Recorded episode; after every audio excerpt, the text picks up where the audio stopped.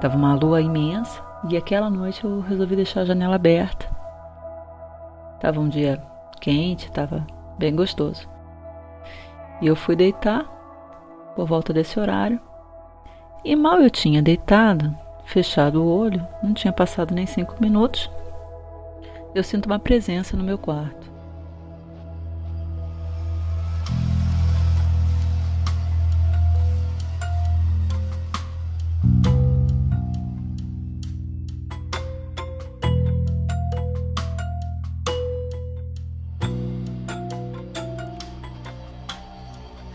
Conheça Maíra e seu relato muito especial. Há três meses, quando iniciamos a produção dos relatos flutuantes, a única forma que tínhamos para conseguir relatos era pesquisar nas mídias sociais e entrar em contato com quem demonstrasse já ter vivido algo inexplicável. A Maíra foi a primeira pessoa com quem conversamos no Twitter. Sua resposta inicial foi um gentil não. Explicou que a experiência lhe significava muito e contá-la não faria sentido no momento. Mesmo assim, ela passou a ser uma espécie de embaixadora do podcast na plataforma. Tudo que postávamos, ela prontamente curtia, retuitava e convidava novas pessoas para escutar os episódios.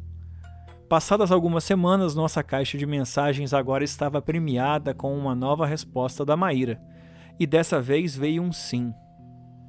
Essa resposta significou muito mais do que um episódio para produzir.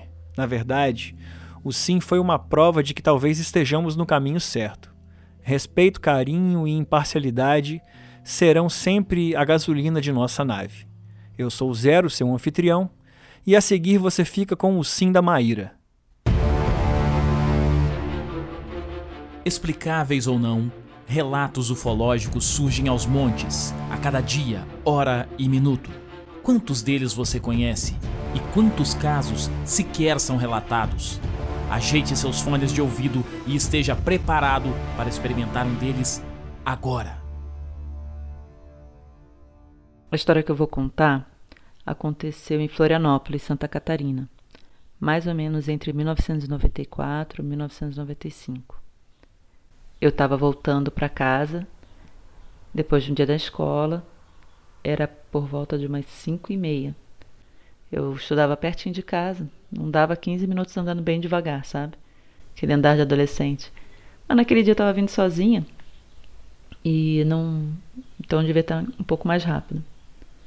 E ali de repente eu olho o, bem na frente do Hospital do Exército, ali no, no bairro José Mendes, também conhecido como Prainha, um disco voador, uma nave imensa, igual a essas que a gente vê é, em filmes, mas era dia, né? Eu acho que era horário de verão por isso, por causa da claridade. Deu para ver com toda a precisão, assim, com, não estava muito alto, não estava numa altitude que eu tivesse dificuldade em visualizar ou tivesse dúvida. Estava planando bem acima do hospital. Dava para ver com muita nitidez, né? Ela é oval, assim, embaixo dela, acredito que eram luzes, embora eu não vi piscando até pela claridade e ela estava simplesmente ali planando. E aquela é uma região muito movimentada, né? É, o Hospital do Exército ali ele fica bem próximo à Assembleia Legislativa, é uma rua com muito movimento também ali. E sempre tem pessoas circulando, caminhando. Mas naquele momento que eu vi, eu fiquei, nossa, o que é isso? Eu não acredito. E aí eu fui chamar alguém para cutucar, para olhar junto comigo, né? Qualquer um que estivesse passando mas na hora eu não encontrei ninguém. A rua estava vazia naquele momento. E eu fiquei, eu não acredito. Eu não acredito no que eu estou vendo. E eu, eu, ainda olhava para a nave e olhava para o lado tentando achar alguém para olhar junto comigo, né? E a nave vai planando para trás do hospital. Quem conhece aquela região ali sabe que são, é uma região com muitos morros. Então tem o Hospital do Exército. Atrás do, do Hospital do Exército tem um, um cemitério mais à esquerda um cemitério pequenininho e mais à, à esquerda tem o Hospital de Caridade, então uma região de morro. E a nave foi planando para trás do morro até que eu perdesse a, a, ela de vista. Mas assim, não foi rápido, ela foi planando lentamente. Tudo isso não durou mais que um minuto, um minuto e meio no máximo. E eu vejo, e, e quando ela vai, in, vai indo para trás do morro, eu ainda vou desesperada, procurando ver se tem mais alguém para ver aquilo comigo. E ali, de repente, sumiu, perdi de vista. Logo depois que perdi de vista, veio uma vizinha é, virando a esquina, assim, eu ah, nem vou falar com ela. Ainda pensei, pô, eu vou falar o quê? Mas eu fui para casa procurando ver se tinha alguém com uma expressão assustada, igual a minha, para perguntar: Você viu? Você viu? Enfim, cheguei em casa, contei para meu pai, ele ficou impressionado também, porque não era um assunto que a gente tivesse conversado, a gente nunca tinha conversado sobre disco extraterrestre, nada disso. E não que fosse proibido, nada disso, mas não era um assunto que a gente costumava conversar, que a gente tivesse falado para eu ficar impressionada, achando que via alguma coisa. Mas enfim, não tem como provar, viu? E paciência. E passou. E eu ficava sempre na cabeça, poxa, eu tenho certeza que eu vi, né? Eu vi. E nossa. Passou. Aí eu acho que era 1995, eu não tenho bem certeza. Mas os meus pais estavam participando de um grupo de leitura ali no Sesc da Prainha, com o pessoal que depois começou a fazer reiki, também dava aula de reiki e tal. Eu acho que o livro que eles estavam discutindo na época era Código Maia. Né? Eu não, eu, eu, eu acho que era isso. Mas enfim, era o pessoal que fazia essas terapias mais alternativas e eles iam ter um encontro no final de semana. E os meus pais perguntaram se não queria participar. Não estava fazendo nada mesmo, bora lá, né? Vamos ver o que, que, que é isso. E era uma galera muito legal, assim, foi, foi um final de semana muito bacana. Tinha, teve dança, teve meditação, teve, enfim, reiki, teve várias coisas legais, assim. E várias comidinhas diferentes, foi bem bacana. Pessoal muito divertido, alto astral, assim. Sei que no meio do, do encontro, um cara começou que ele é, começou a falar que ele era ufólogo e falar de aparições em Santa Catarina e tal. E aí eu, eu nem sabia o que era esse negócio de ufólogo. Eu, ah, você trabalha com isso, pai? Ele, não. Acho que eles têm uma revista. Enfim. É, começa, continuou lá contando. E no que ele estava falando, uma senhora que estava com um filho que eu acho que era um ano mais novo que eu, começou a contar que o filho era super poderoso, era um paranormal super poderoso, que entortava garfo, que tinha um poder de pensamento muito forte e tal. E aí a conversa foi para esse lado, sobre pensamento quântico, né? Força do pensamento. Eu nunca tinha ouvido falar, eu achei tudo isso muito interessante. E eu tô contando esse caso porque foi a partir dali que eu disse: ah, não, né? Sair daquele encontro pensando, pô, esse negócio de pensamento e tal. Se eu vi uma vez, poxa, eu quero ver de novo. Eu, eu tenho certeza do que eu vi. Se eu contactei uma vez, eu vou contactar de novo. E durante muito tempo daquele ano, em vários momentos eu meditava e, e, e pensava que eu ia ter contato novamente, que eu iria ter esse contato, que eu estava pronto para esse contato, porque se eu vi uma vez, eu ia ver outra vez e tal. Durante muito tempo eu mentalizei de forma muito persistente e, e, e quase que diária esse tipo de coisa. Mas o tempo vai passando, não aconteceu nada, o tempo vai passando e aí a frequência dessa, desse pensamento vai diminuindo também. Eu já não pensava com tanta frequência, embora de vez em quando eu ainda pensava, não era tão frequente. Bom, passou um tempo, né? E eu de vez em quando pensava ainda nisso, né? Em ah, se eu vi, eu, eu vou ver de novo. Se, eu, se apareceu para mim, deve ter algum motivo, eu, eu vou fazer contato novamente. Mas passou, eu, não era mais um pensamento frequente, né? Tá, tinha outras coisas para pensar naquele momento. E uma noite, não estava nem pensando nisso, estava é, uma lua cheia imensa, assim, e eu fui deitar por volta de umas nove e meia, dez horas. E a... eu estudava de manhã naquele período, então a gente deitava cedo, todo mundo. E a casa dos meus pais era, é uma casa que fica no morro, ali na prainha, né? E dois andares. E a, o meu quarto ficava bem de frente para a Bahia Sul. Tava uma lua imensa. E aquela noite eu resolvi deixar a janela aberta. Tava um dia quente, tava bem gostoso. E eu fui deitar por volta desse horário.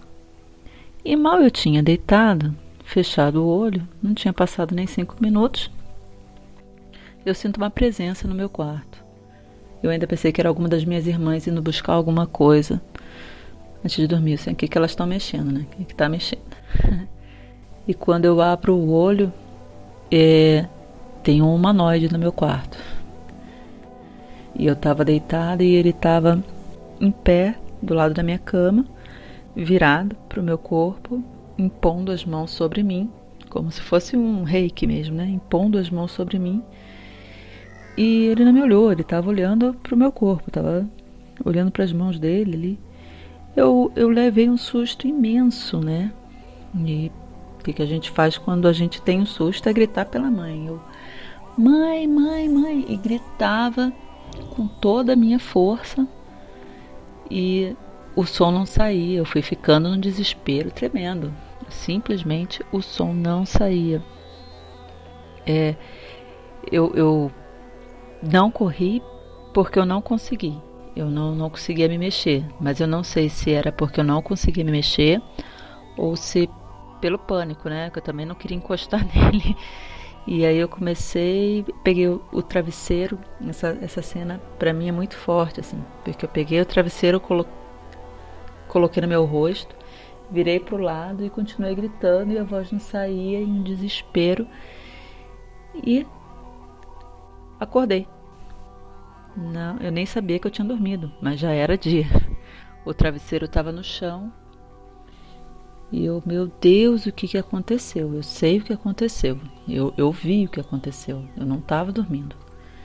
Eu olhei o meu corpo, não, não vi nada. Não tem nenhum machucado, não tem nenhuma marca. Ninguém nem vai acreditar. Ainda vão achar que eu tô, tô falando essas coisas. Sou reincidente. E não, não, nem vou comentar nada com ninguém. Desci triste ainda. É, como eu falei, a casa tinha dois andares e meus pais dormiam no quarto que ficava embaixo.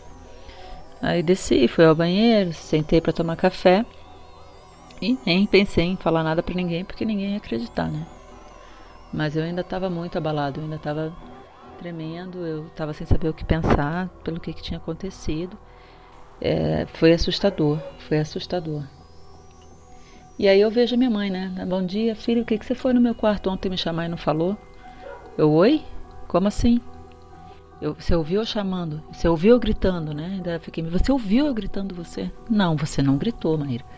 Você desceu, você estava na porta do meu quarto, você me chamou mãe, mãe. E eu perguntei para você, é, o que foi, filha? Fala, fala, Maíra, o que foi? E você não respondeu e eu deixei. Eu estava muito cansada ontem, nem sei que cansaço foi aquele.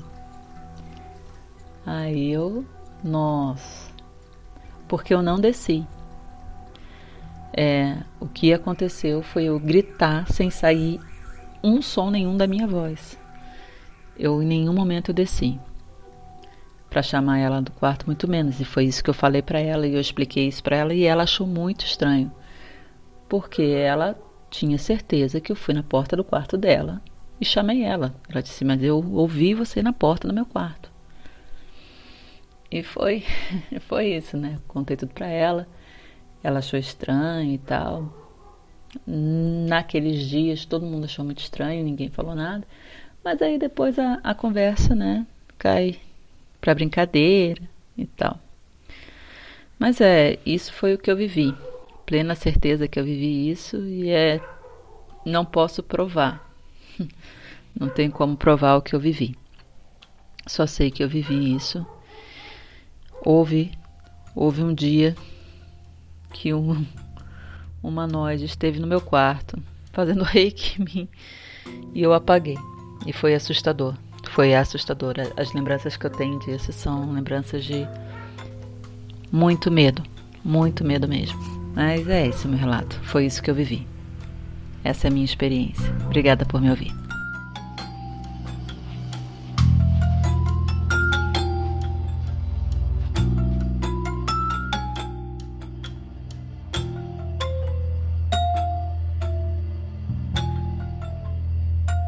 A Maíra continua sendo nossa embaixadora no Twitter, e esse episódio é dedicado a ela e a todos os amigos que nos dão o um impulso necessário para alçarmos voo. O nosso arroba lá é rflutuantes, também estamos no Instagram como arroba relatos flutuantes, e para participar, envie o seu áudio para o WhatsApp 28 99983 4185 ou mande o arquivo para relatosflutuantes.gmail.com. Antes de me despedir, gostaria de te convidar a escutar o episódio especial de Halloween lançado essa semana pelo podcast Estrada Sobrenatural, onde, a convite de seus produtores, tive o prazer de me pôr ao lado de grandes podcasters interpretando um papel numa nova versão brasileira para a Guerra dos Mundos. E, modéstia à parte, o resultado ficou espetacular. Por isso, assim que essa fita acabar, corre lá no Estrada Sobrenatural antes que o mundo acabe. Muito obrigado, até semana que vem e veja, nós somos uma nave.